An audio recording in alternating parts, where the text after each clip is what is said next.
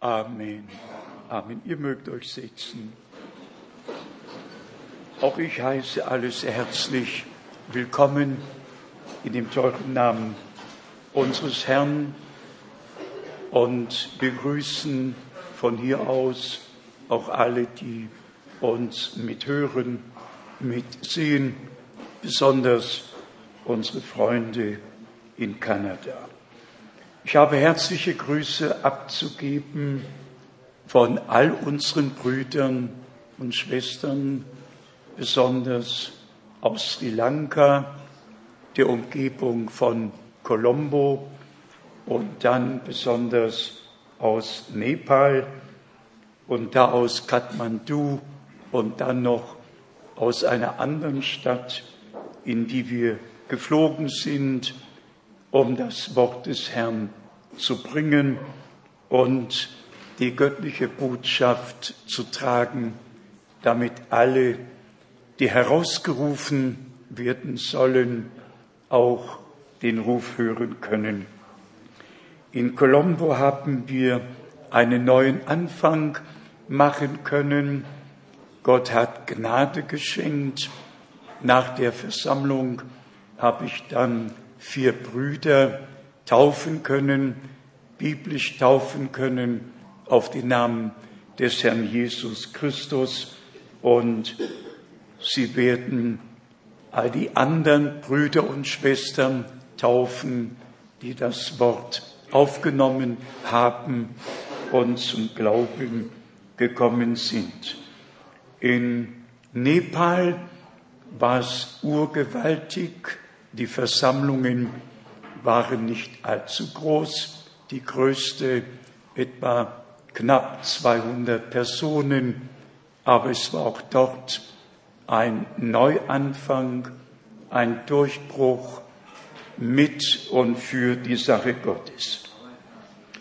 Immer wieder haben es unsere Brüder dort gesagt, es gibt viele, die sich auf die Endzeitbotschaft berufen, aber nur wenige tragen sie wirklich im Original. Und wir dürfen einfach den Anspruch stellen, dass wir Gottes Wort ohne Beifügung, ohne etwas hinwegzunehmen, aus Gnaden tragen dürfen und damit werden wir dann vor Gott bestehen.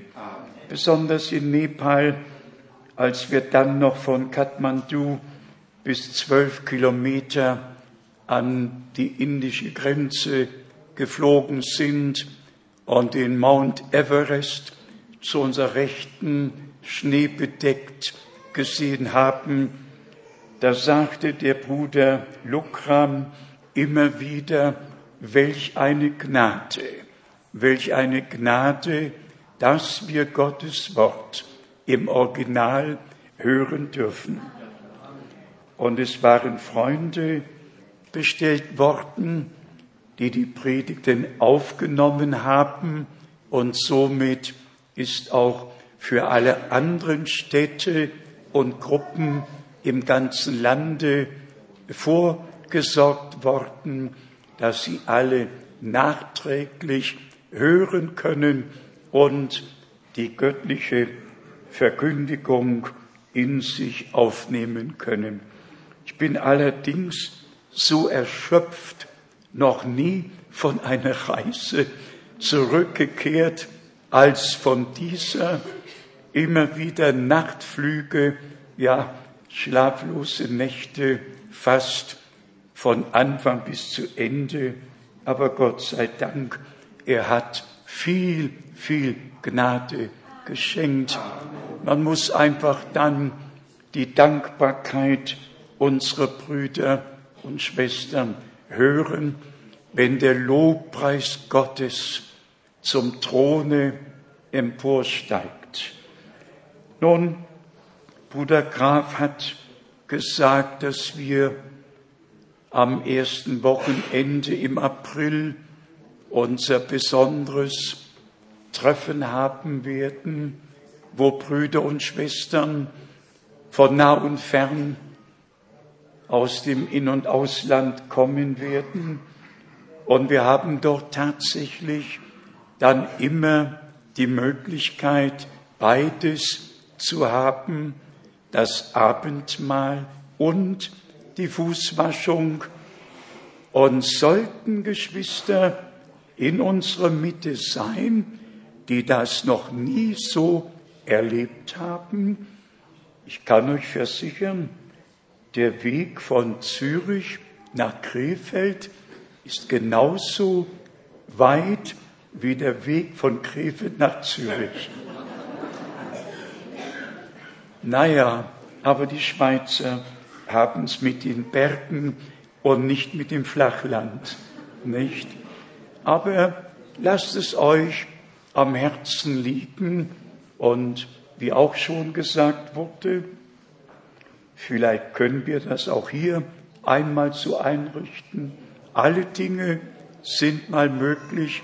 Ihr wisst, ich habe zu Lebzeiten Bruder Brenhims in der Kapelle in Jeffersonville nicht nur gepredigt, ich habe dort an dem Sonntag das Abendmahl gefeiert in der Kapelle Bruder Brenhims zu seinen Lebzeiten und auch die Fußwaschung, so hatte es Bruder Brenhim vom Herrn aufs Herz gelegt bekommen und geoffenbart bekommen, dass beides einfach zum Gehorsam dazugehört, wie unser Herr im Johannesevangelium im 13.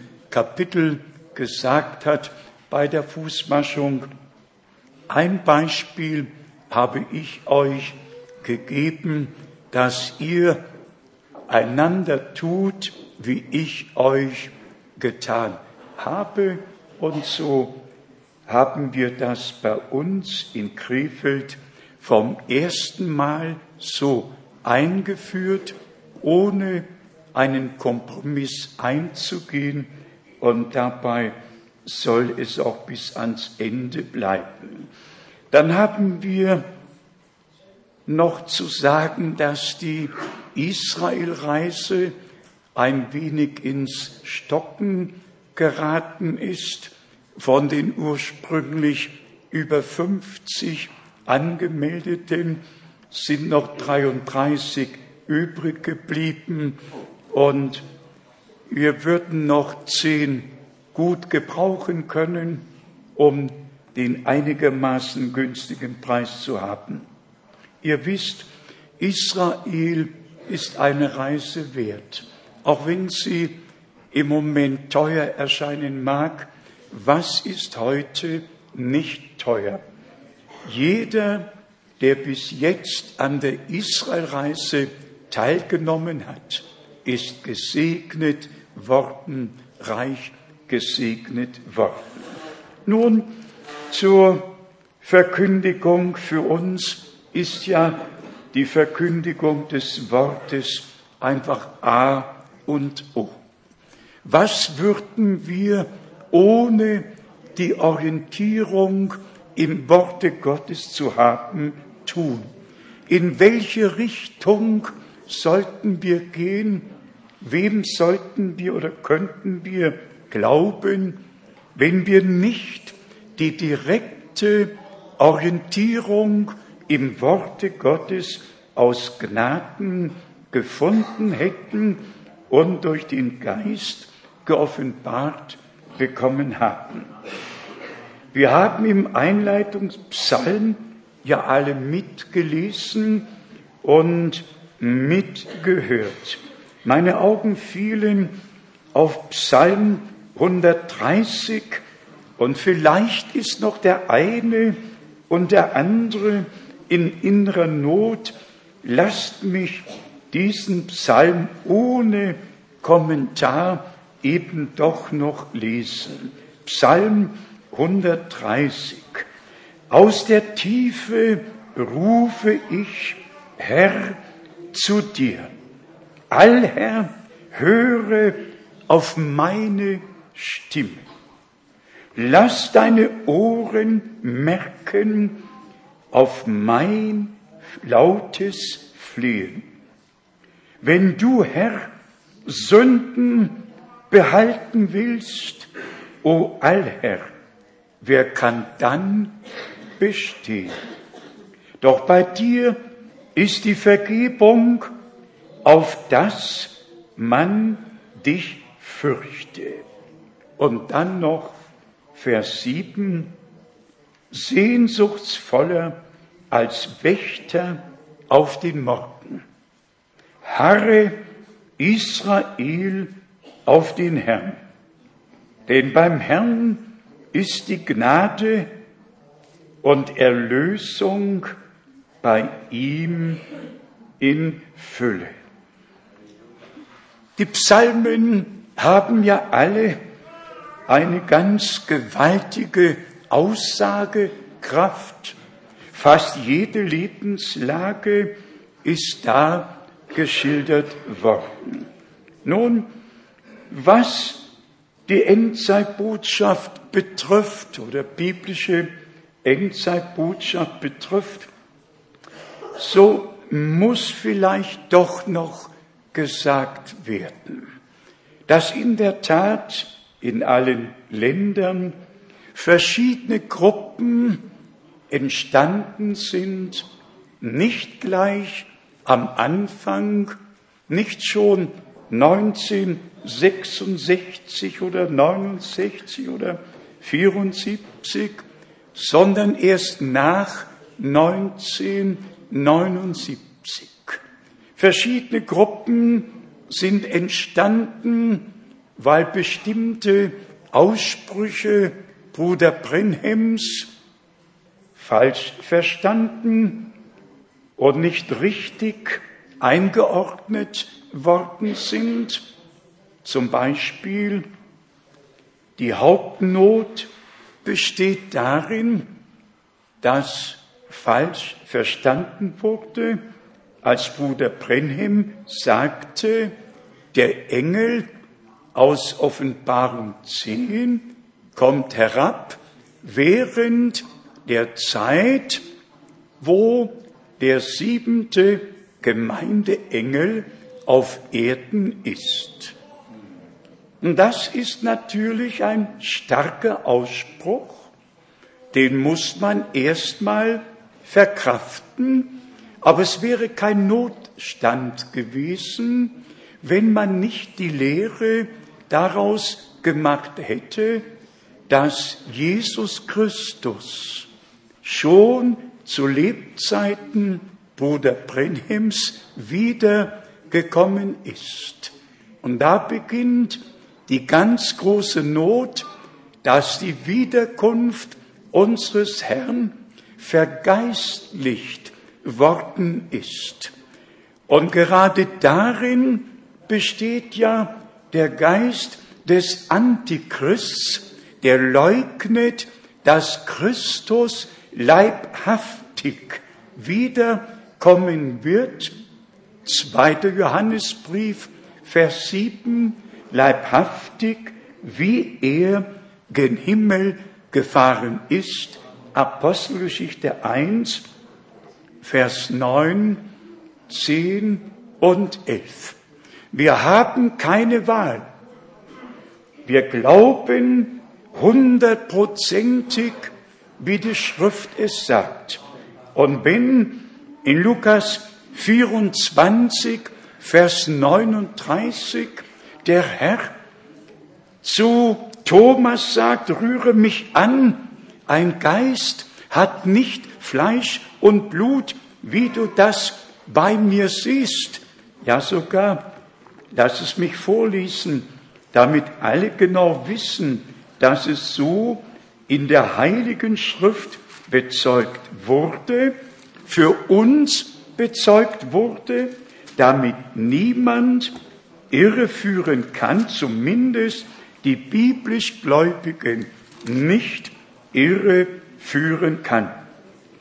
Lukas 24, Vers 39 Seht meine Hände und meine Füße an, dass ich leibhaftig, dass ich es leibhaftig bin.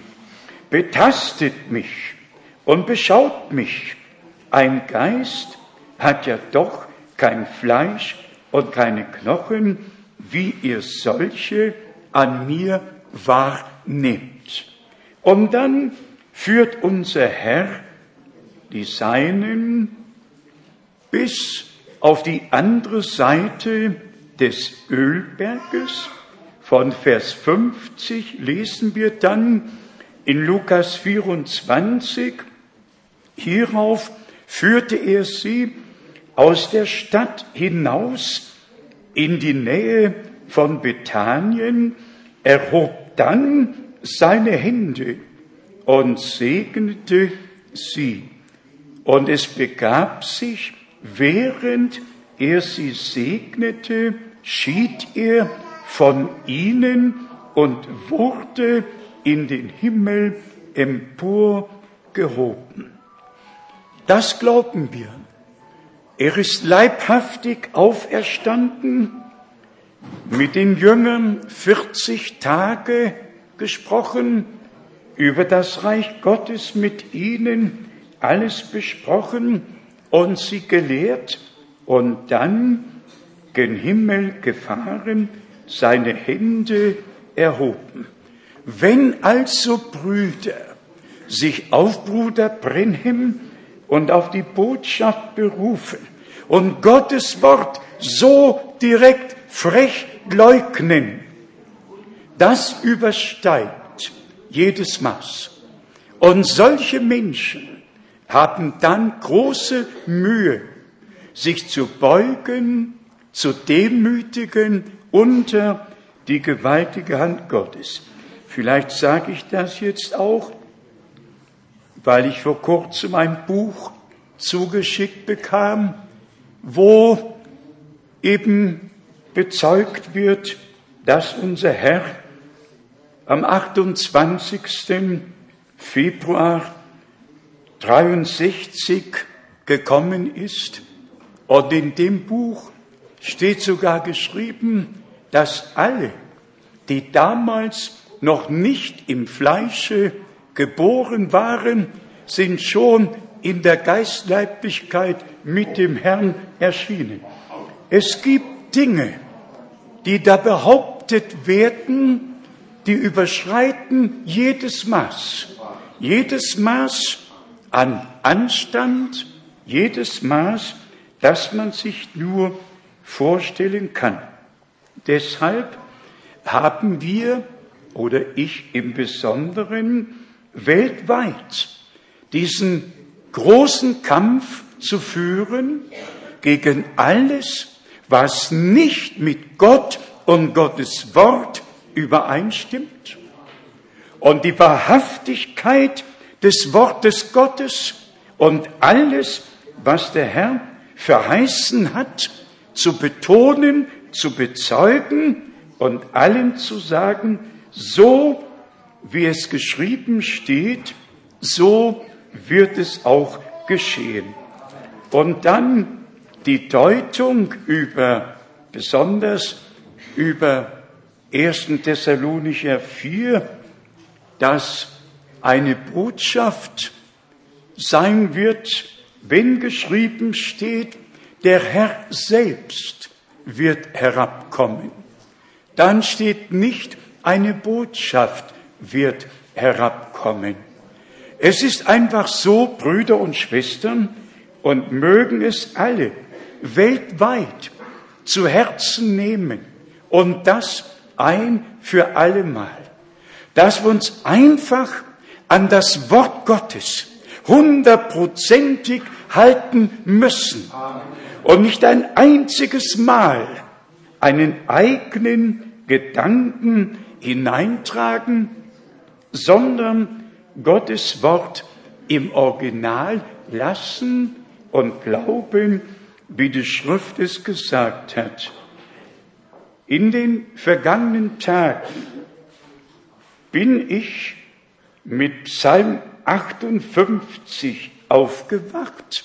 Eigentlich etwas ganz Sonderbares, nachdem wieder neu bestätigt wurde oder die Dinge dargelegt worden sind. Ich lese jetzt mal Psalm 58, Vers 4 und 5. Abtrünnig sind die Gottlosen schon von Geburt an. Schon vom Mutterleib an gehen die Lügenredner irre. Also, wer Lügen verbreitet, geht irre. Von Kindesbeinen an, von Geburt an, dazu verdammt, irre zu gehen, weil die Lüge einfach eine Lüge ist. Und Gottes Wort ist die absolute Wahrheit. Und deshalb schreibt ja Johannes, dass keine Lüge ihren Ursprung in der Wahrheit hat. Lesen wir es noch einmal. Abtrünnig sind die Gottlosen schon von Geburt an. Schon vom Mutterleib an gehen die Lügenredner irre. Und dann kommt noch das Zweite hinzu. Gift haben sie in sich wie Schlangengift. Nicht nur, dass sie Unbiblisches verkündigen, was ja nicht Wahrheit, sondern Lüge ist, sondern in ihren Lippen ist so manches Gift. Und dann heißt es, weiter sie gleichen der tauben Otter, die ihr Ohr verstopft. Brüder und Schwestern, werte Freunde für uns, ist es einfach das A und O, im Worte Gottes zu bleiben. Das Wort ist der göttliche Same und wie von unserem Herrn geschrieben steht, er war der verheißene Same seit 1. Mose 3, Vers 15 und dann bestätigt in Galater, dem dritten Kapitel, Galater, drittes Kapitel, hier steht in Vers 19, Galater 3, Vers 19, was soll nun aber das Gesetz? Der Übertretungen wegen ist es hinzugefügt worden, bis der Same käme, dem die Verheißung gilt. Und zwar ist es durch Engel verordnet worden unter Mitwirkung eines Mittlers. Dann kommt sogar noch der herrliche Ausspruch, ein Mittler aber vertritt nicht einen einzigen, Gott aber ist ein einziger. Gott besteht nicht aus drei ewigen Personen. Gott hat sich als Vater im Himmel in seinem eingeborenen Sohn auf Erden in der Gemeinde durch den Heiligen Geist geoffenbart. Gott über uns, Gott unter uns, Gott mit uns und Gott in uns. Drei Offenbarungen des einen Gottes, um seinen Heilsplan, den er von Ewigkeit gefasst hat, zur Ausführung zu bringen.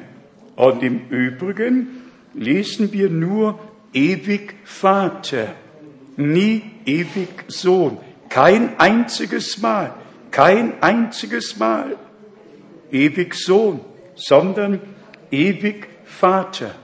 Und wenn wir beten, beten wir, unser Vater, der du bist im Himmel. Kein Mensch betet, unser Sohn, der du bist im Himmel, oder unser Heiliger Geist, der du bist im Himmel. Ich wünschte von Herzen, dass alle, die nach vorne gehen, um anderen das Wort Gottes zu verkündigen, doch selber einmal nachlesen würden, ich sage es jetzt mal so frei, ich habe hier mit mir das kleine Dictionär in englischer Sprache herausgegeben in den USA, das nehme ich ab und zu mit mir. Und da beruft sich der Herausgeber auf die Didache, verzeiht, wenn ich das hier so naiv erwähne, aber die Didache ist eine Schrift, die 1800 so und so im Kloster so und so gefunden wurde, die Dr. Dr. Hans Lilie in Hannover herausgegeben hat und den Titel gegeben hat, die Lehre der zwölf Apostel. Und irgendwann hat man dann gesagt, ja, die könnte ja im zweiten Jahrhundert geschrieben worden sein. Ich habe den Text, ich habe auch die Didache bei mir im Büro. Die ist überhaupt in den ersten Jahrhunderten nicht geschrieben worden. Und was da geschrieben steht, schreit zum Himmel empor und ist ein Skandal vor dem Angesicht Gottes. Aber internationale Größen nehmen Bezug auf ein Buch, das irgendwann gefunden und dann zurückdatiert wird und darauf bauen die auf. Wir bauen auf diesem Fundament. Das ist Gottes heiliges Wort. Hier steht geschrieben in Apostelgeschichte 2, Vers 42, und sie blieben in der Lehre der Apostel in der Didache steht, wenn du kein warmes Wasser hast, dann taufe im Kalten. Wenn du keinen Fluss hast, dann besprenge. Was da alles steht, kann man gar nicht weitergeben. Dummheiten. Die Leute sind irregeführt worden und werden bis heute irregeführt. Und alle beziehen sich darauf und keiner denkt daran, zur Heiligen Schrift zurückzugehen, um zu, um bestätigt zu bekommen, was wirklich Wahrheit ist und was Lehre der Apostel ist. Kommen wir zu unserem Hauptthema, die Wiederkunft Jesu Christi und unsere Zubereitung, Herausrufung und was alles dazu gehört, bis hin zur völligen Wiedererstattung alles dessen, wie es am Anfang war. Das ist der Wille Gottes, so wird es uns in der Heiligen Schrift angekündigt und so glauben wir es. Apostelgeschichte 3, direkt von Vers 17, 18, 19 bis 21. Christus bleibt im Himmel bis zu der Zeit, wo alles wieder in den rechten Stand zurückversetzt worden ist. Und wir sagen es immer wieder, wir kehren nicht nur zu irgendeinem Zeitabschnitt zurück, nicht nur bis zur Zeit der Reformation oder den anderen Erweckungen. Wir gehen einfach ganz und gar zurück bis zum Uranfang zurück zu dem, was Apostel im Namen des Herrn gelehrt und wie sie getauft haben, so müssen auch wir taufen.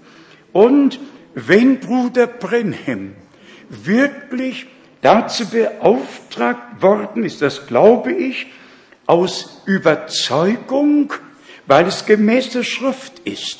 Ich würde nichts glauben, auch wenn Tote auferweckt würden. Ich würde nichts glauben, es sei denn, es gäbe eine Verheißung im Worte Gottes dafür. Und dann können wir einfach bestätigen, dass Johannes der Täufer ein verheißener Prophet war. Denn so steht es immer noch beschrieben im Propheten Jesaja, Kapitel 40, Vers 3, eine Stimme erschallt in der Wüste, bereitet dem Herrn den Weg, ebnet eine Straße für unseren Gott. Immer noch steht geschrieben in Malachi 3, Vers 1, ich werde meinen Engel vor mir her senden, dass er mir den Weg bereiten soll. Als die Zeit erfüllt ward, kam der Engel Gabriel, gab dem Zacharias die Verheißung, dass Elisabeth einen Sohn haben wird, der im Geist und in der Kraft des Elia dem Herrn vorausgehen und ihm die Wege bereiten. Und in Lukas 1, Vers 16 und 17 geschrieben steht, die Herzen der alttestamentlichen Väter zu dem Glauben der neutestamentlichen Kinder zu führen und dem Herrn ein wohlbereitetes Volk vorzustellen oder zu bereiten. Das freut mich einfach, dass Gott über seinem Worte wacht und wenn die Zeit der Erfüllung gekommen ist, dann geschieht das, was Gott verheißen hat und dann braucht es niemand mehr zu deuten, sondern Gnade vor Gott zu finden, Anteil an dem zu haben, was Gott gegenwärtig tut. Offen geblieben ist die Verheißung aus dem Propheten Malachi direkt in den letzten drei Versen. Siehe, ich sende euch den Propheten Elia, ihr der große und schreckliche Tag des Herrn kommt. Der Tag, der brennen wird wie ein Ofen. Der Tag, an dem alle Gottlosen wie Stroh und die Stoppeln sein werden, wie es geschrieben steht. Der Tag, an dem alle Elemente sich in der Flammenglut auflösen werden. 2. Petrus, drittes Kapitel, zehnter Vers. Und vor diesem schrecklichen Tag der Abrechnung mit der gottlosen Menschheit, vor diesem schrecklichen Tag, ehe die Gnadenzeit zu Ende geht, wollte Gott einen Propheten senden wie Elia, der das Herz der Kinder Gottes wieder zu Gott zurückführt und durch die Verkündigung erreicht, dass Menschen Gott glauben. Bruder Graf hat es schon erwähnt. In Römer 4, Vers 3 stehen die herrlichen Worte. Abraham aber glaubte Gott. Nicht nur Abraham glaubte, Abraham glaubte Gott. Das ist das Wichtige. Und wann glaubte er Gott? Als Gott der Herr ihm die Verheißung gegeben hatte, dass er einen Sohn haben wird von Sarah.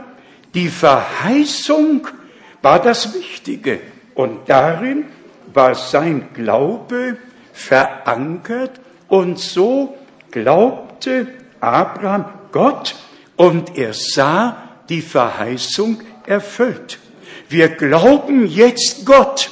Wir glauben Gottes Wort. Wir glauben Gottes Verheißungen. Und deshalb, wenn geschrieben steht, dass der Herr einen Propheten senden wird, dann muss er das tun. Daran führt kein Weg vorbei. Niemand wird Gottes Wort außer Kraft setzen. Wenn der Zeitpunkt da ist, geschieht es. Ob die Leute sich darüber ärgern, ob sie es annehmen oder ablehnen, das sei ihnen überlassen. Es war doch so in den Tagen unseres Herrn. Wie viele ihn aufnahmen, denen gab er Macht, dass sie Kinder Gottes werden konnten, nämlich denen, die an seinen Namen glaubten. Johannes Evangelium, erstes Kapitel, Vers 10, 11 und 12. Genauso war es zu allen Zeiten. wenn Menschen Gott geglaubt haben und das, was er verheißen hat, aufgenommen und Anteil daran hatten, sie haben dadurch bestätigt, dass sie Gott Recht gegeben haben und durften die Segnungen aus Gnaden miterleben. Natürlich ist das heute so wie auch damals. Wer nicht an das übernatürliche Wirken Gottes glauben kann, der wird Not haben. Der wird Not haben durch das ganze Alte Testament hindurch. Der wird Not haben zu glauben, dass Gott der Herr und zwei Engel Abraham besucht haben, unter der Terebinte Platz genommen haben, mit ihm gegessen und getrunken haben. 1. Mose, 18. Kapitel. Und die beiden Engel gingen dann nach Sodom 1. Mose 19. Kapitel und der Herr spricht zu Abraham in Kapitel 18, Vers 17, wie könnte ich vor Abraham geheim halten, was ich zu tun vorhabe? Abraham war ein Prophet und Gott tut nichts. So steht es in Amos 3, Vers 7 geschrieben, ohne zuvor seinen Ratschluss, ohne zuvor seinen Ratschluss, seinen Knechten, den Propheten zu offenbaren. Also sehen wir die göttliche Heilsordnung. Und darum geht es heute. Wir alle haben begriffen, dass eine Lösung der Probleme, die auf Erden sind, nicht mehr, nicht mehr gegeben ist, in keiner Hinsicht. Ob es mit all den Kriegen, mit all den Nöten, mit der Erderwärmung, mit allem drum und dran. Wir gehen dem Ende der Endzeit entgegen. Wir wollen uns darin nicht weiter vertiefen, aber immer wieder erkennen wir, an allem, was unser Herr besonders auch in Matthäus 24 sagte, wenn ihr das alles sehen werdet, dass es geschieht, so wisst ihr, dass es nahe ist, ja vor der Tür steht. Die Endzeit und das, was geschehen würde vor der Wiederkunft Jesu Christi, wird uns in der Heiligen Schrift, in der biblischen Prophetie sehr deutlich beschrieben. Für uns ist das Allerwichtigste, nämlich die Verheißung für die Gemeinde. Es gibt Verheißungen für Israel und die sind überwältigend, die sind gewaltig.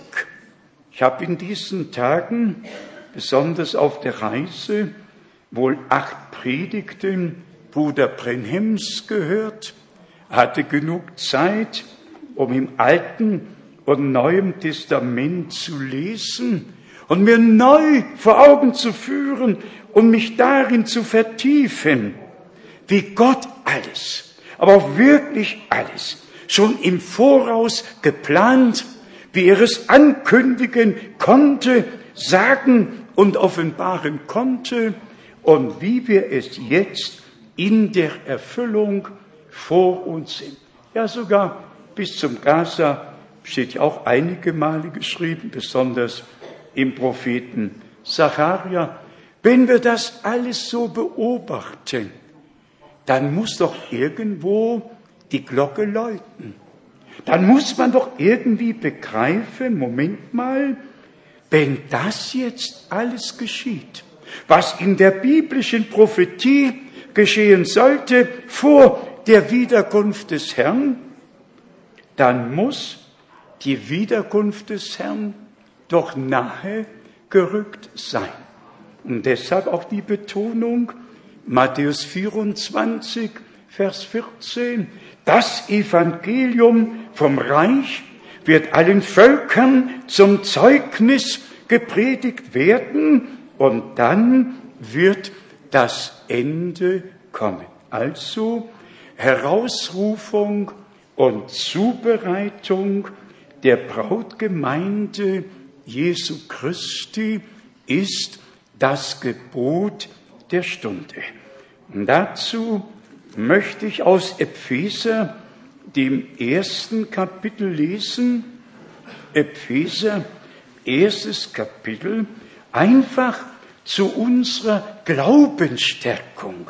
Wir brauchen Glaubensstärkung, wir brauchen Gottes Wort und darin ist unser Glaube verankert. Schon hier in Epheser, dem ersten Kapitel, Vers 3, ich werde nur hier und da einen Vers lesen, gepriesen sei der Gott und Vater unseres Herrn Jesus Christus, der uns mit jedem Segen geistlicher Art, der in der Himmelswelt vorhanden ist, in Christus gesegnet hat. Gesegnet hat.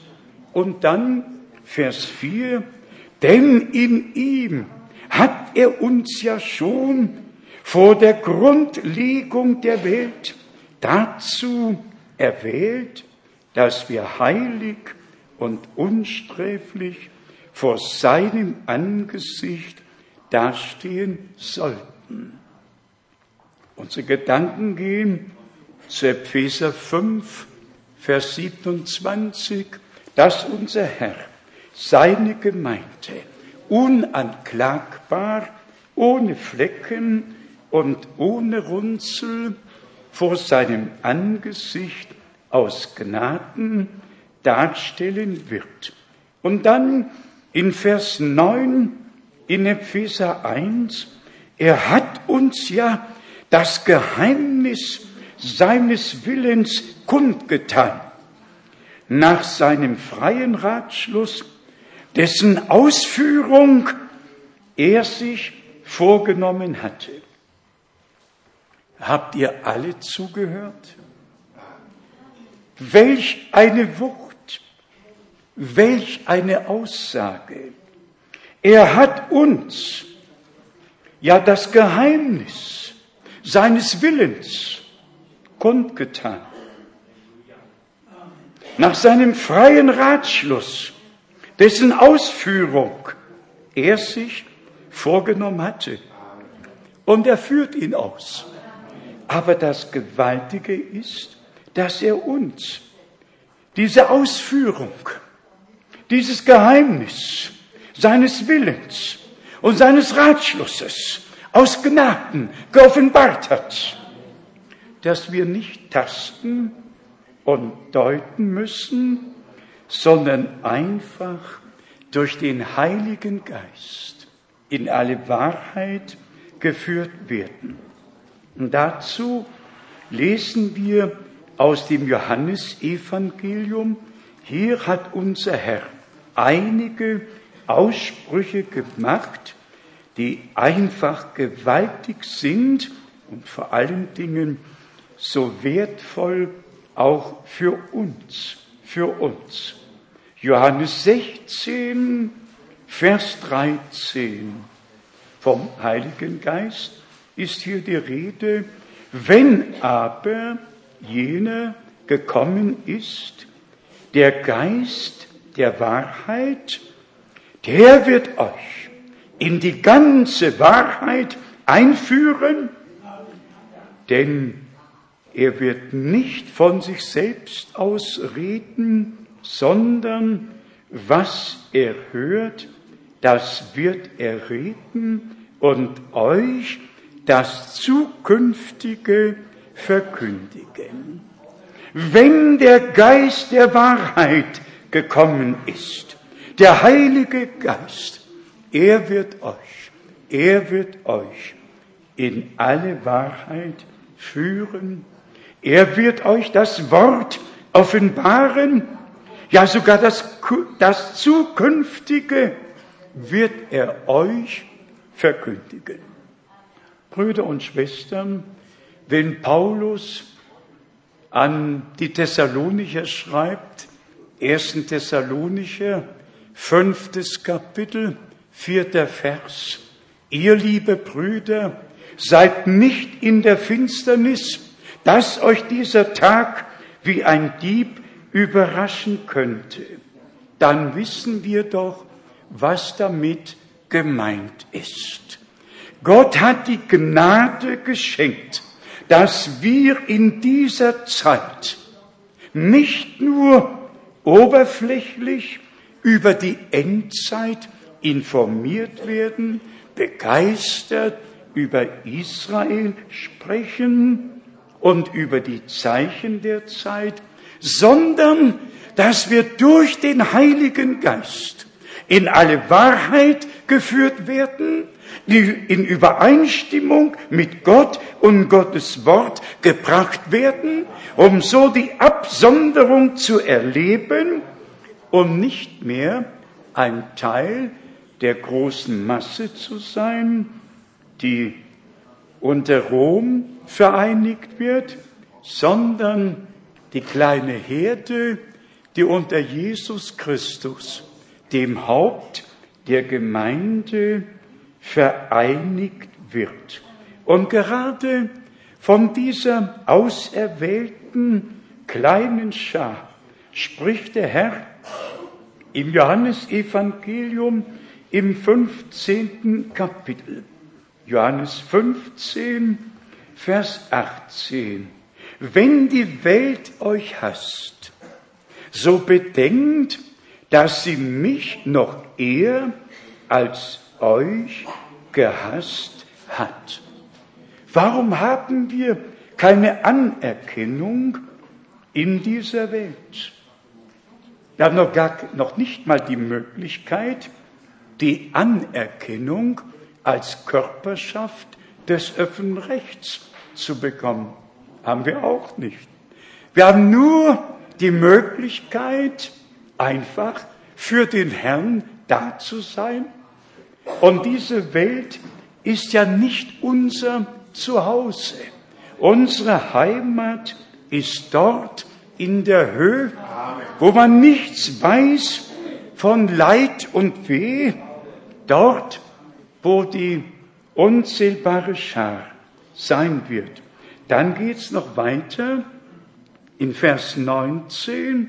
Wenn ihr aus der Welt wäret, so würde die Welt euch als das zu ihr gehörende lieben. Weil ihr aber nicht aus der Welt seid, sondern ich euch aus der Welt heraus erwählt habe, deshalb hasst euch die Welt.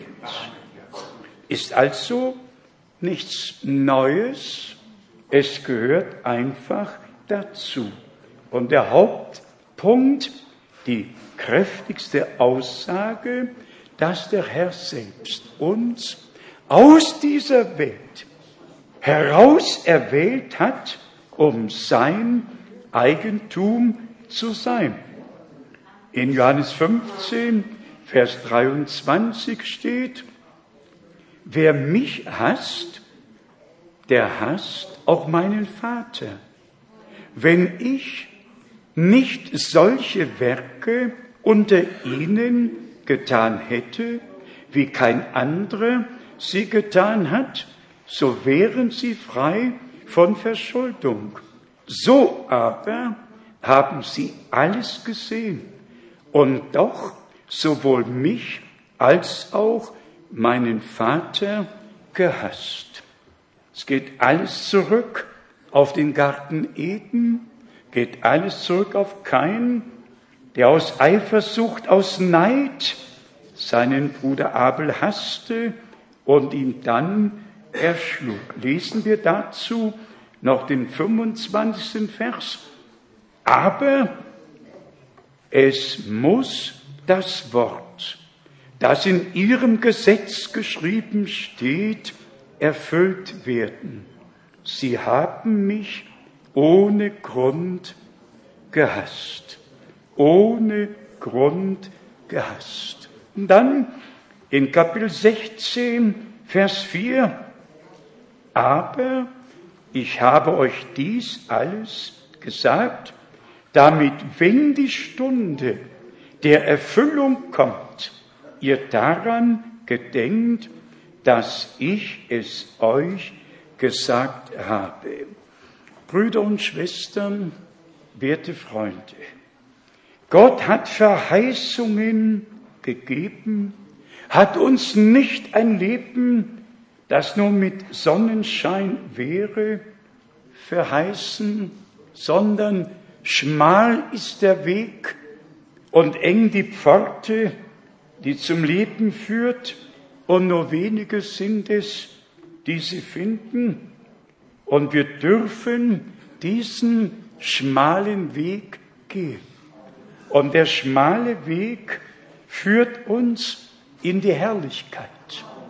Und Jesus, unser Herr, ist nicht anerkannt worden, er ist abgelehnt worden, verkannt worden, verleugnet worden, bespielen worden, geschlagen worden. Alles ist mit ihm gemacht worden. Er kam zu den Seinen und die Seinen nahmen ihn nicht auf. Und Brüder und Schwestern, wenn wir an das noch anknüpfen dürfen, was vorhin schon Erwähnung fand, wenn Gott eine Verheißung gegeben hat, dass vor dem schrecklichen Tag des Herrn eine prophetische Botschaft durch die Gott wieder reden würde. Nicht irgendjemand zu Wort käme, sondern Gott zu Wort käme. Darauf kommt es doch an. Seid einmal ehrlich. Bist du, bin ich an dem interessiert, was Kirchenfürsten sagen, was Politiker sagen, was Religionsführer sagen? Daran sind wir doch gar nicht interessiert. Aber wen hat Gott von Anfang an gebrauchen können, um selbst auf Erden das Wort an die Menschheit zu richten? Es waren immer Propheten, die von Gott, von Mutterleibe an dazu bestimmt wurden, das Wort an das Volk, zuerst an Israel und dann auch an die Gemeinde zu richten. Wenn Gott also sagt, siehe, ich sende euch den Propheten Elia, dann sagt er im Klartext, es kommt ein Mann, der auftreten wird am Ende der Gnadenzeit, durch den ich persönlich zu euch reden werde. Und das übernatürliche Wirken das Gott ja als Bestätigung der Sendung gegeben hat, ist einfach ganz gewaltig. Manchmal wünschte ich, dass ich hin und wieder mal eine solche Predigt auch hier in Zürich übersetzen könnte und würde. Da war eine Predigt, das war in Saskatoon, Saskatchewan, Kanada, wo tatsächlich jeder Blinde geheilt wurde, jeder Taube geheilt wurde, wo, wo Gott seine Macht direkt geoffenbart hat. Leute konnten die Rettung der Seele, die Heilung des Leibes mit nach Hause nehmen. Es war einfach urgewaltig. Und Brüder und Schwestern, ich sehne mich je länger, je mehr nach der direkten Gegenwart Gottes, nach dem übernatürlichen Wirken Gottes, dass wir nicht nur, ich sage jetzt mal, Predigten hören, sondern durch den Heiligen Geist hineingeführt werden und Anteil an allen Segnungen bekommen, die Gott uns aus Gnaden bereitet hat. Und in Verbindung damit muss eben in aller Deutlichkeit gesagt werden, wenn Bruder Brenhem den Auftrag bekommen hat und wenn ihm gesagt wurde, und das glaube ich von ganzem Herzen, wenn ihm gesagt wurde, dass die ihm anvertraute Botschaft dem zweiten Kommen Christi vorausgehen wird wie damals Johannes der Täufer dem ersten Kommen Christi vorausgesandt wurde, um, um die Herzen des Volkes Gottes zu erreichen. Nicht die Köpfe, um die Herzen. Gott wieder zuzuführen, um das Wort auf den Leuchter zu stellen. Und wie er in Lukas 16, 16 nachgelesen werden kann, das Gesetz und die Propheten waren bis auf Johannes. Und von da an ist das Reich Gottes gepredigt worden. Was haben wir in den letzten 500 Jahren seit dem Durchbruch der Reformation erlebt? Es waren Erweckungen, aber in jeder Erweckung ist auch der alte Sauerteig Roms mitgenommen worden, die verschiedenen Lehren und Praxisen sind mitgenommen worden. Ein Katechismus wurde geschrieben, alles wurde kopiert. Ja, wozu denn? Ja, wozu denn? Brauche ich eine Mishnah? Brauche ich irgendwelche Kommentare? Ich brauche Gottes Wort im Original. Wir haben das Recht darauf, das absolute Recht darauf, zum Anfang zurückgeführt zu werden, zu der Lehre, wie sie am Anfang war. Ihr wisst ja, ich habe in vielen Denominationen, auch in evangelischen Kirchen, besonders in Afrika gepredigt, sogar einmal in einer katholischen Kirche in Witbank in Südafrika und in vielen dieser Kirchen und Freikirchen steht direkt im Eingangsbereich das Glaubensbekenntnis von Nicäa und ich bin natürlich immer daran vorbeigegangen, denn mein Glaubensbekenntnis wurde nicht in Nicäa formuliert, auch nicht in Chalcedon oder dann später 431 in Ephesus, nein. Unser Glaubensbekenntnis ist schon hier niedergeschrieben worden und bleibt in alle Ewigkeit bestehen. Aber die Kirchen haben ihr Glaubensbekenntnis übernommen und darin bleiben sie. Und das ist die große Not. Seid einmal ehrlich. Soll Gott den Kirchen Recht geben oder müssen wir Gott Recht geben? Soll sich Gott all diesen Leuten zuwenden und sie weiter auf eigenen Wegen gehen lassen? So, oder sollen sie alle umkehren und zu Gott kommen und den rechten Weg beschreiten, der wirklich zum ewigen Leben führt? Brüder und Schwestern, fassen wir zusammen, worum es geht. Nur wer das ewige Leben hat, wird ewig leben. Und das ewige Leben ist in keiner Religion, in keiner Konfession.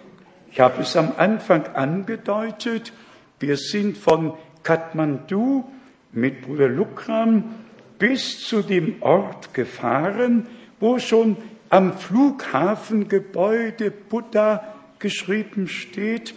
Und das war der Ort, an dem Buddha die große Erleuchtung vom Nirvana bekommen hat, dass nach all den Kreisläufen irgendwann, irgendwann, irgendwann der Mensch nicht mehr ist, sondern sich im Nichts auflöst. Um mich im Nichts auflösen zu lassen, brauche ich mich wohl gar nicht anzustrengen. Das kann ja auch dann von selbst passieren, wenn in Offenbarung 20 von Vers 11 das Endgericht stattfindet und alle, die nicht gefunden waren, geschrieben im Buch des Lebens, landeten im feurigen Pfuhl. Ich sage euch, das tut weh, das tut weh. Und in mir ist immer ein großer Schmerz. Auch wenn man so das Tun der Religionen sieht. Massen und nochmals Massen kommen in den Ort, in einen Wallfahrtsort, weil da die Erleuchtung stattgefunden hat. Erleuchtung worüber? Dass der Mensch irgendwann sich auflöst und nicht mehr ist. Brüder und Schwestern, wie dankbar können wir sein, dass Gott uns sein Wort geoffenbart hat, dass wir wirklich nicht mehr in der Finsternis wandeln brauchen, sondern das Licht des Lebens haben. Ich weiß nicht, ob wir uns dessen bewusst geworden sind, was Gott uns geschenkt hat. Bedenkt bitte, welch ein Wirrwarr in dieser Welt ist, in allen Religionen, Konfessionen, alles übersteigt jedes Maß. Und trotzdem, wir haben es aus den Vatikan-Nachrichten, ja, aus dem Internet auf den Tisch gelegt bekommen. Papst Benedikt hat gesagt, wir sind die Braut des Lammes, wir sind der Leib des Herrn, wir sind die Gemeinde Jesu Christi und alle anderen Kirchen und Freikirchen stellen auch den Anspruch. Und dann kam er auf das besondere Wort aus dem Korintherbrief Maranatha. Er hat darüber gesprochen, darüber sogar gesagt, komme bald, komme bald. Und dann kam er sogar in der Ansprache auf 2. Thessalonicher 2 und hat dort den gewaltigen Satz gesprochen, Paulus habe den Antichristen in 2. Thessalonicher 2 nicht näher beschrieben. Der brauchte nicht näher beschrieben zu werden. Für alle, die sehen können, ist die Beschreibung schon deutlich genug. Aber man muss mal begreifen, die ganze religiöse Welt, nicht nur die großen Charismatiker mit ihren Fernsehprogrammen und so weiter oder alle Gemeinschaften, Freikirchen und wer immer sie sind, sondern auch Rom befasst sich mit der Endzeit, mit der Wiederkunft Jesu Christi und Benedikt möchte gerne im Mai nach Jerusalem, wenn das Porträt von Pius XII aus der Halle der Schande entfernt würde. Halle der Schande.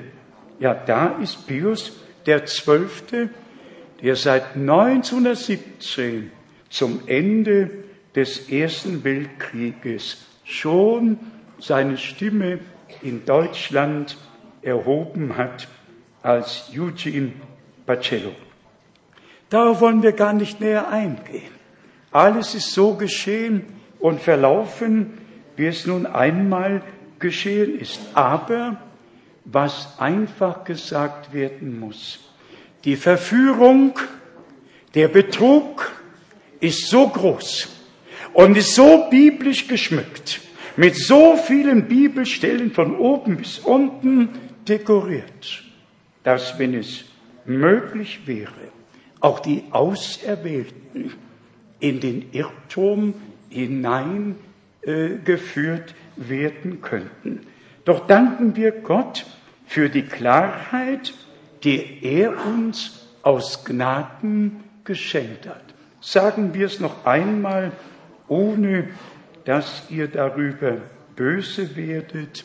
Gott hat in unserer Zeit einen Mann gebrauchen können, dessen Lippen gesalbt waren, ein Prophet, durch den er Reden und das Originalwort auf den Leuchter stellen konnte und alle Zusammenhänge offenbaren, die mit dem gesamten Heilsratschluss unseres Gottes für die Endzeit verbunden sind.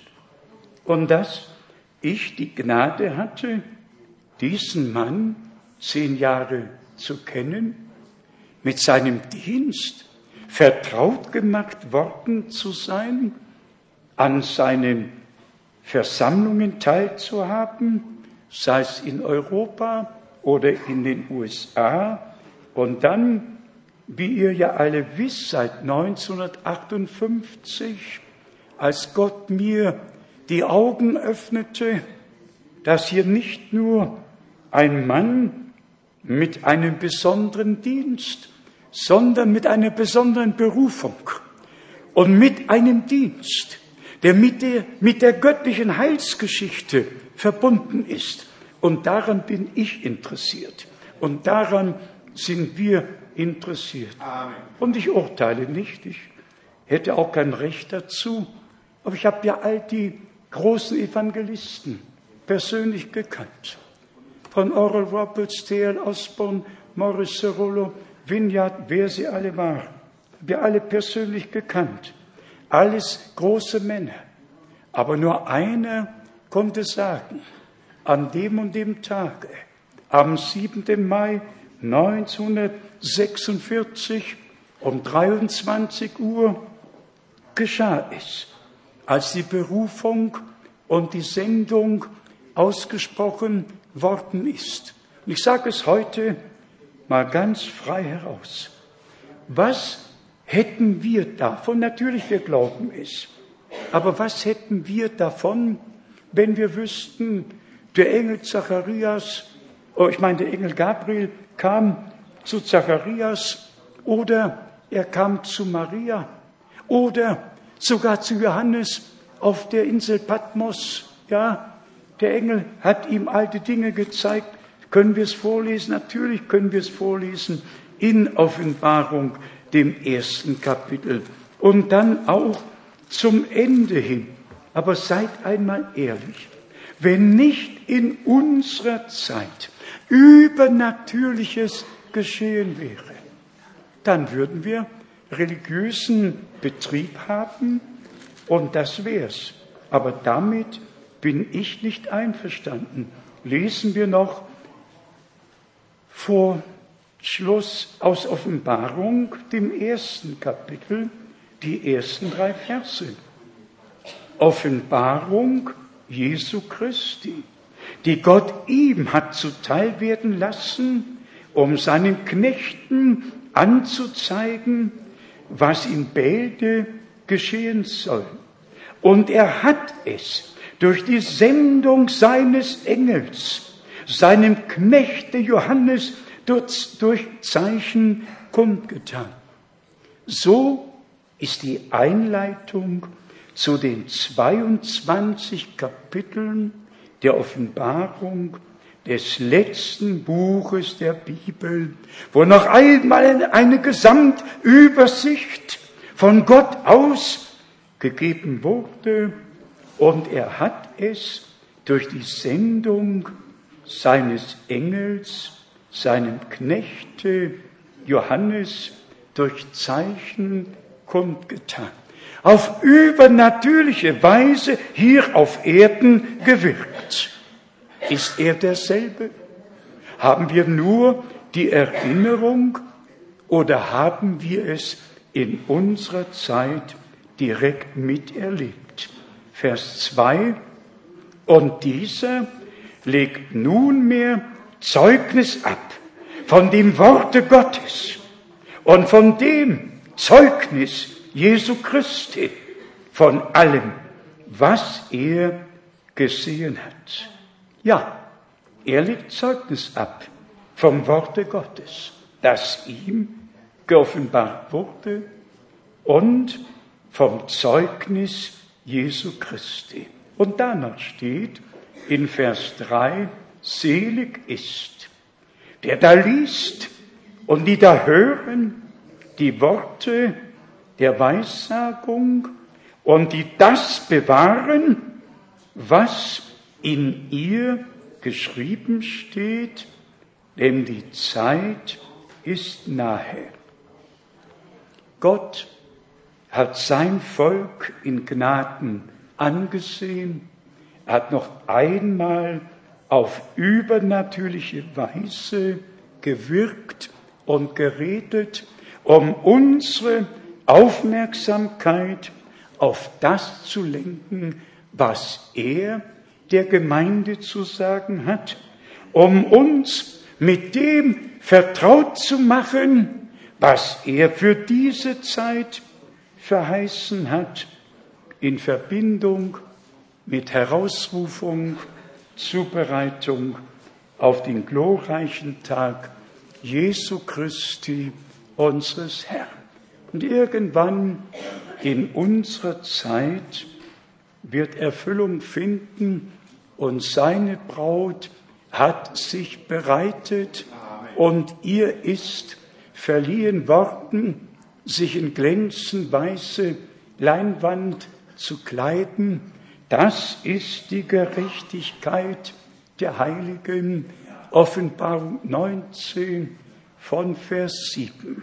Und wir glauben von Herzen daran, dass alle, dass alle in jeder Nation, in jeder Religion, in jeder Konfession, in allen Glaubensgemeinschaften, dass alle, die vor Grundlegung der Welt von Gott erwählt wurden, um das ewige Leben zu empfangen und bei ihm in der Herrlichkeit zu sein, dass sie jetzt auf das hören, was der Geist den Gemeinden sagt, dass sie nicht länger zufrieden sind mit allem, was an religiösem Betrieb gemacht wird, manchmal mit Musikbegleitung, manchmal sogar mit Rambazamba. Nein, wer ein Ohr hat, der höre, was der Geist den Gemeinden sagt. Seid ihr nicht dankbar für das Wort Gottes? Es ist einfach gewaltig und nochmals gewaltig, dass Gott vor tausenden von Jahren alles im Voraus sagen konnte, wie es sein wird und dass wir heute zu den Begnadigten gehören dürfen, die glauben können, wie die Schrift es sagt, die Gott glauben, die durch den Heiligen Geist in alle Wahrheit geführt werden. Und Brüder und Schwestern, das ist ein großes Geschenk des großen Gottes in unserer Zeit. An alle Brüder und Schwestern, an alle Söhne und Töchter Gottes, dass wir in dieser Zeit auf das hören können, was Gott uns jetzt durch sein Wort zu sagen hat und es uns durch den Heiligen Geist offenbart. Nicht ein Bruder belehrt den anderen, sondern, wie geschrieben steht, sie werden alle von Gott gelehrt sein.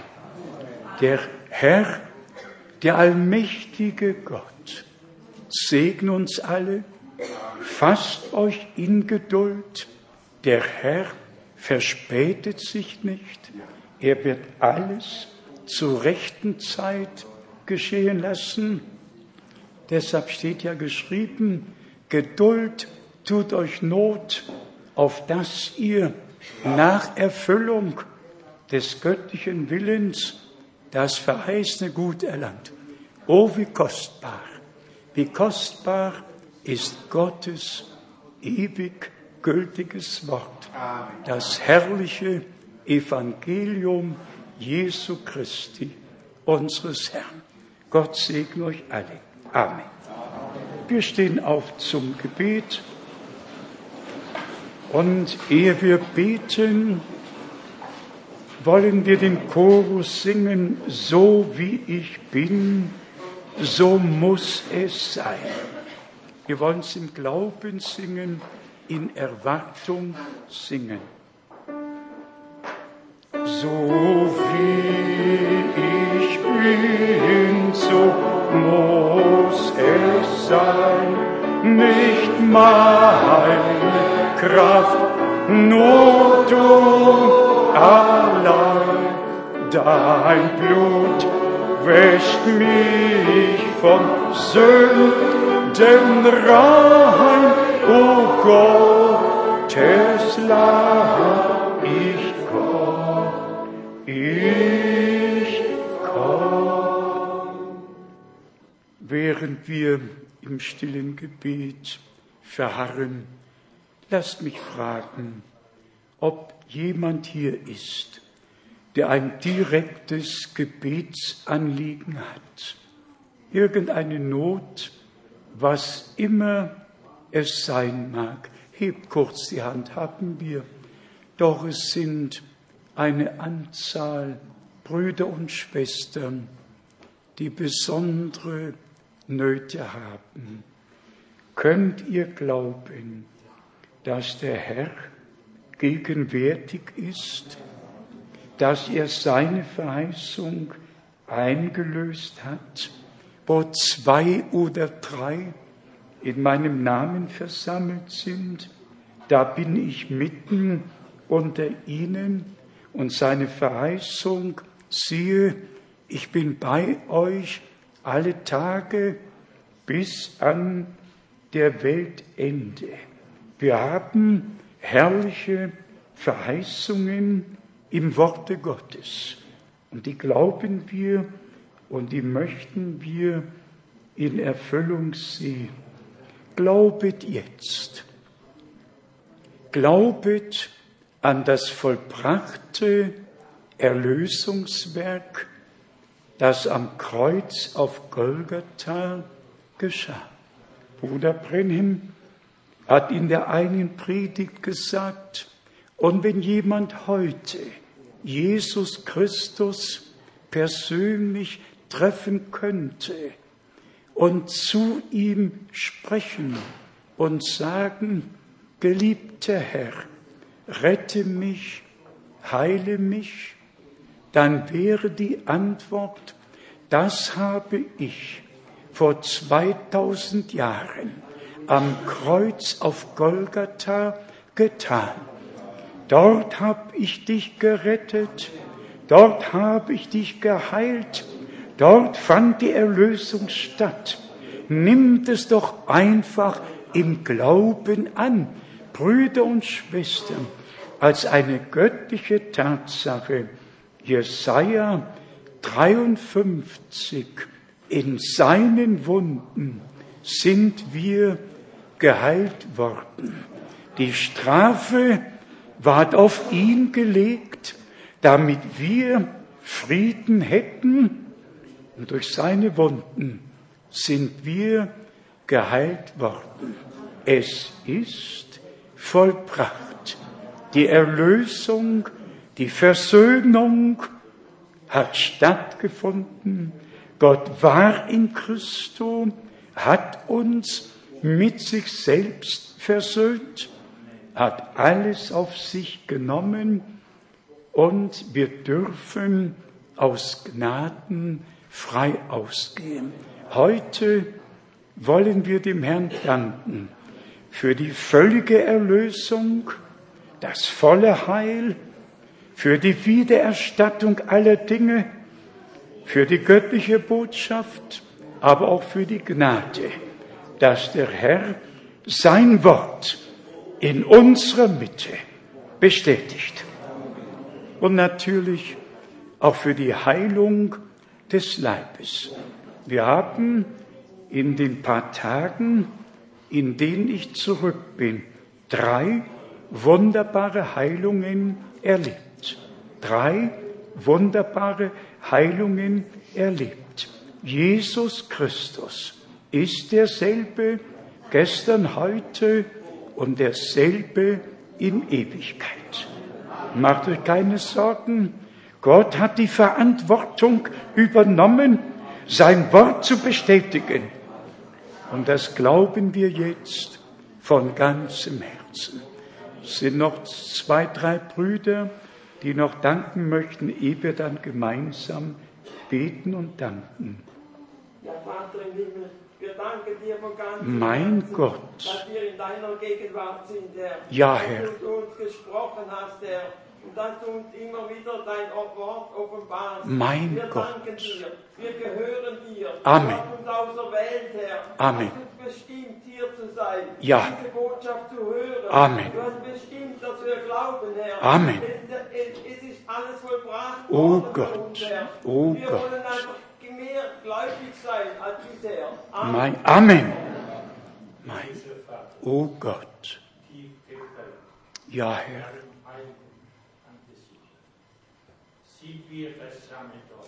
Mein Du Gott. redest mit uns. Wir hören, was du sagst. Ja, Herr. In unseren Herzen Glauben etwas vor. Ja, Herr. Wollen du das tun, was du gesagt hast. Amen. Schenke weiter. Glauben. Oh Gott. Nehme alles hinweg, was ich nicht meine. Oh Gott. Ich weiß, oh Herr, du bist der Herrscher. Du siehst uns. Du weißt, wie wir denken. Mein du Gott. weißt, was wir machen. Mein Herr, Gott. du bist das Licht für uns. Du bringst uns die Freude. Oh Du Gott. gibst uns den Frieden. Ja, Herr. Wir haben empfangen. Und wir sind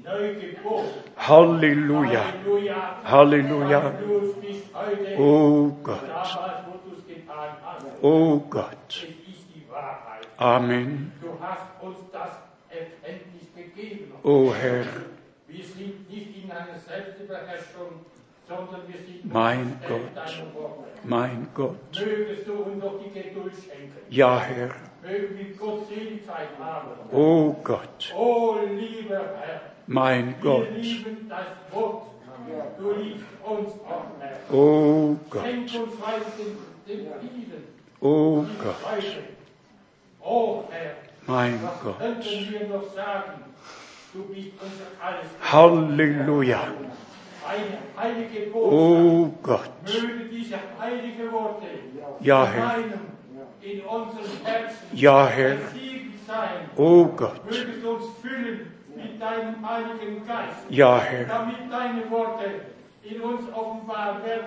Ja, Herr. Lobpreis deiner Herzen. Oh Gott. Oh Herr, wir geben keine Befehle. Mein Gott, aber wir sind glauben. einfach Die Gläubigen, oh Herr. Ja, Herr. Zu wem sollten wir gehen? Mein Nur Gott. Du hast Worte des ewigen Lebens. Amen. Halleluja. Halleluja. Danke für diese Botschaft. Oh für Gott. dieses heilige Evangelium. Oh für diese Gott. Rede, wo du heute noch Mein Gott. Mein Gott. Menschen, die auch überzeugt sind. Und für das sind wir auch dankbar. Mein Gott. Hochgelobt Ja, und hochgepriesen ja. sei dein wunderbaren Halleluja. heiligen Jesu Namen. Halleluja. Halleluja.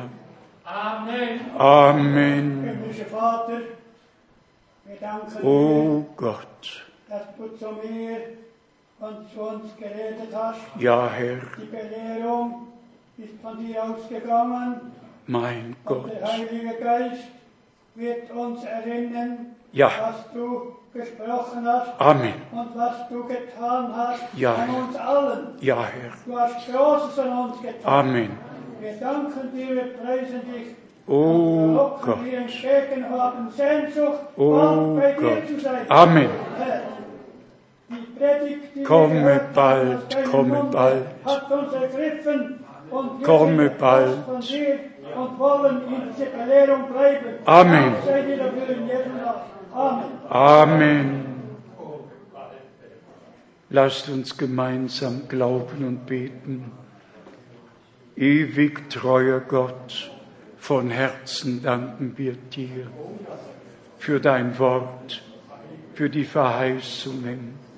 Wir danken dir dafür, dass du unser Verständnis für die Schrift geöffnet hast, dass du uns Offenbarung durch deinen Geist aus Gnaden geschenkt hast, dass wir jetzt Anteil an dem haben dürfen, was du gegenwärtig tust. Geliebter Herr, welch ein Vorrecht hast du uns unter Milliarden von Menschen eingeräumt, dass wir in deinem Namen vor deinem Angesicht versammelt sein dürfen, dein heiliges Wort unverfälscht zu hören und zu glauben, wie die Schrift es sagt. Wir danken dir, besonders geliebter Herr, für dein teures und heiliges Blut, das du vergossen hast, mit dem du in das himmlische Heiligtum eingegangen bist, um es auf dem Gnadenthron darzubringen.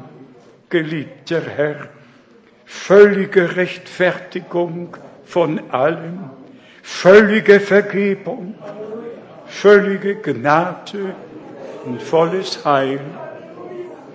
Wir danken dir für den Heiligen Geist, der uns in alle Wahrheit führt. Wir danken dir, dass du uns in deinem Worte erhalten hast und erhalten wirst bis ans Ende.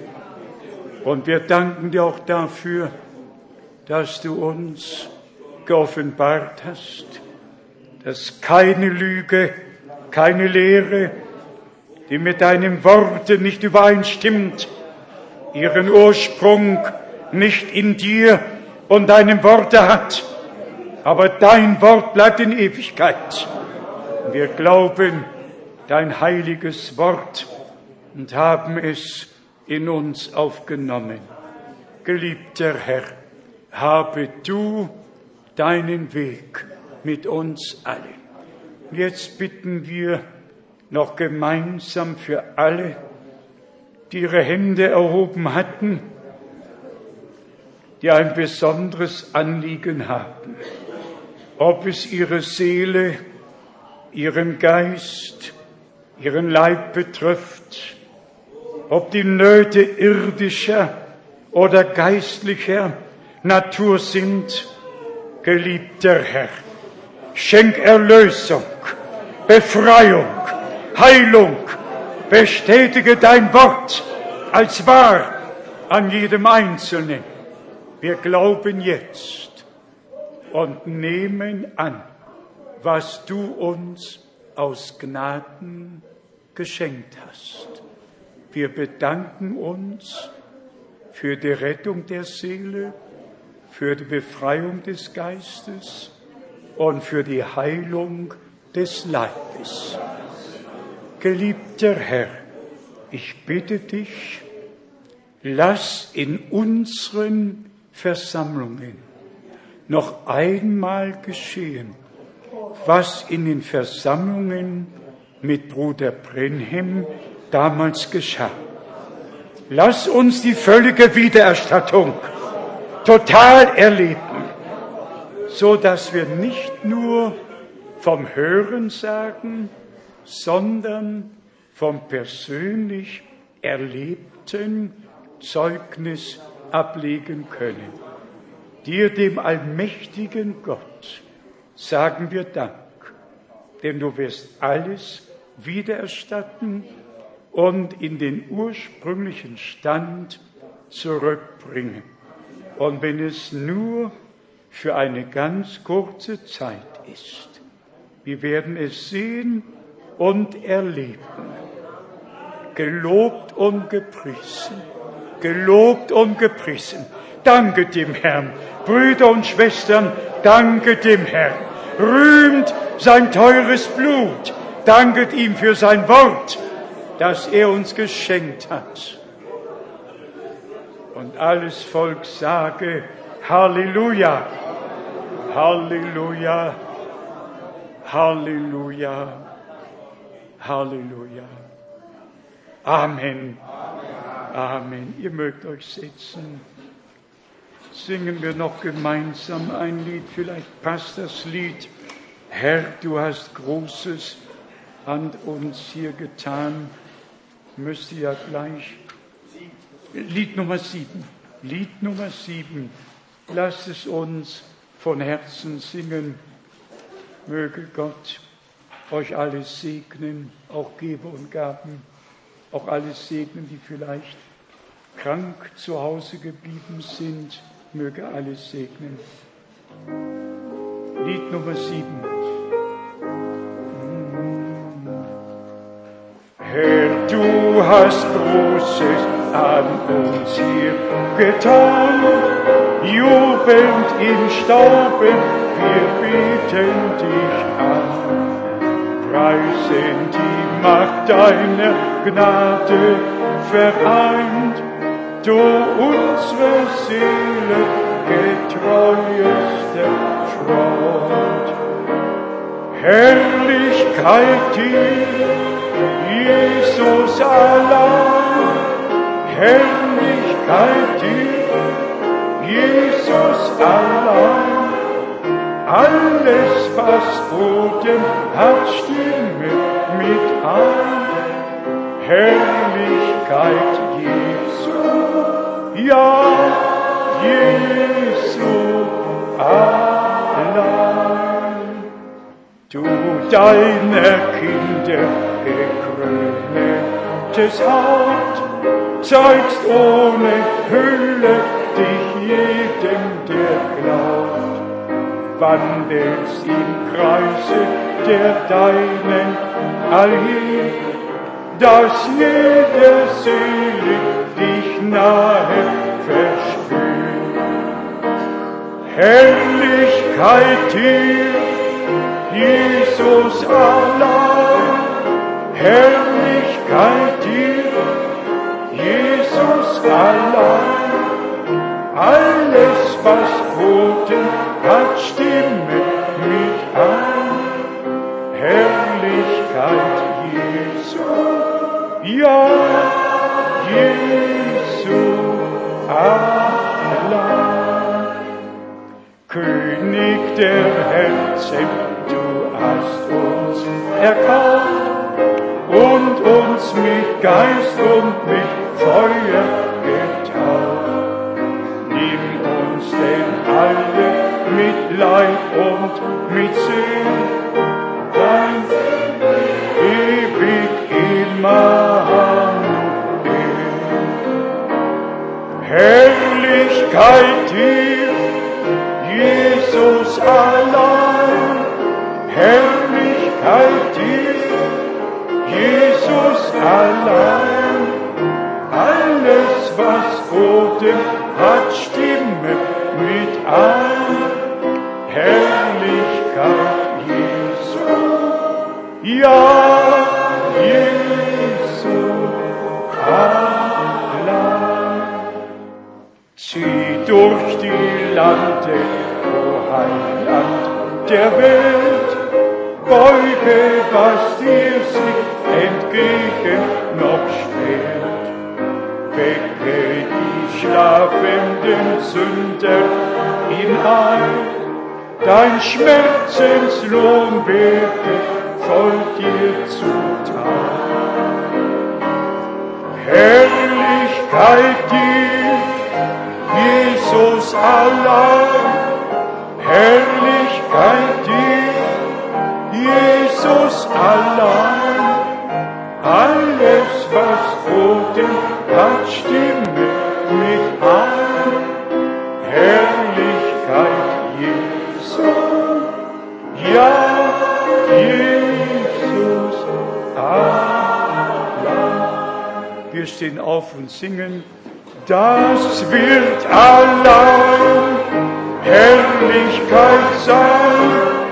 Das wird allein Herrlichkeit sein, wenn frei vom Bild ich sein Angesicht seh, wenn frei vom Bild ich sein Angesicht seh. Himmlischer Vater, von Herzen danken wir dir nochmals für das Vorrecht, dass wir in dieser so bewegten Zeit stille werden dürfen in deiner Gegenwart, dein Wort frisch vom Thron zu hören, so wie es uns hinterlassen wurde, dass wir glauben können, wie die Schrift sagt, ja dir, o oh Gott, glauben, wie Abraham glaubte. Geliebter Herr, ich bitte dich darum, dass all meine Brüder und all meine Schwestern gestärkt, gestärkt im Glauben aus dieser Versammlung heimkehren. Geliebter Herr, sei du mit jedem Einzelnen, mit allen, die Leid tragen, mit allen, die Schmerz haben, mit allen, die Nöte haben. Geliebter Herr, wir schauen auf zu dir und danken dir. Du wirst es wohl machen. Gelobt und gepriesen sei dein heiliger Jesus Name jetzt und in Ewigkeit. Halleluja. Amen. Halleluja sei gepriesen. Halleluja sei gepriesen. Halleluja. Amen. Halleluja sei gepriesen.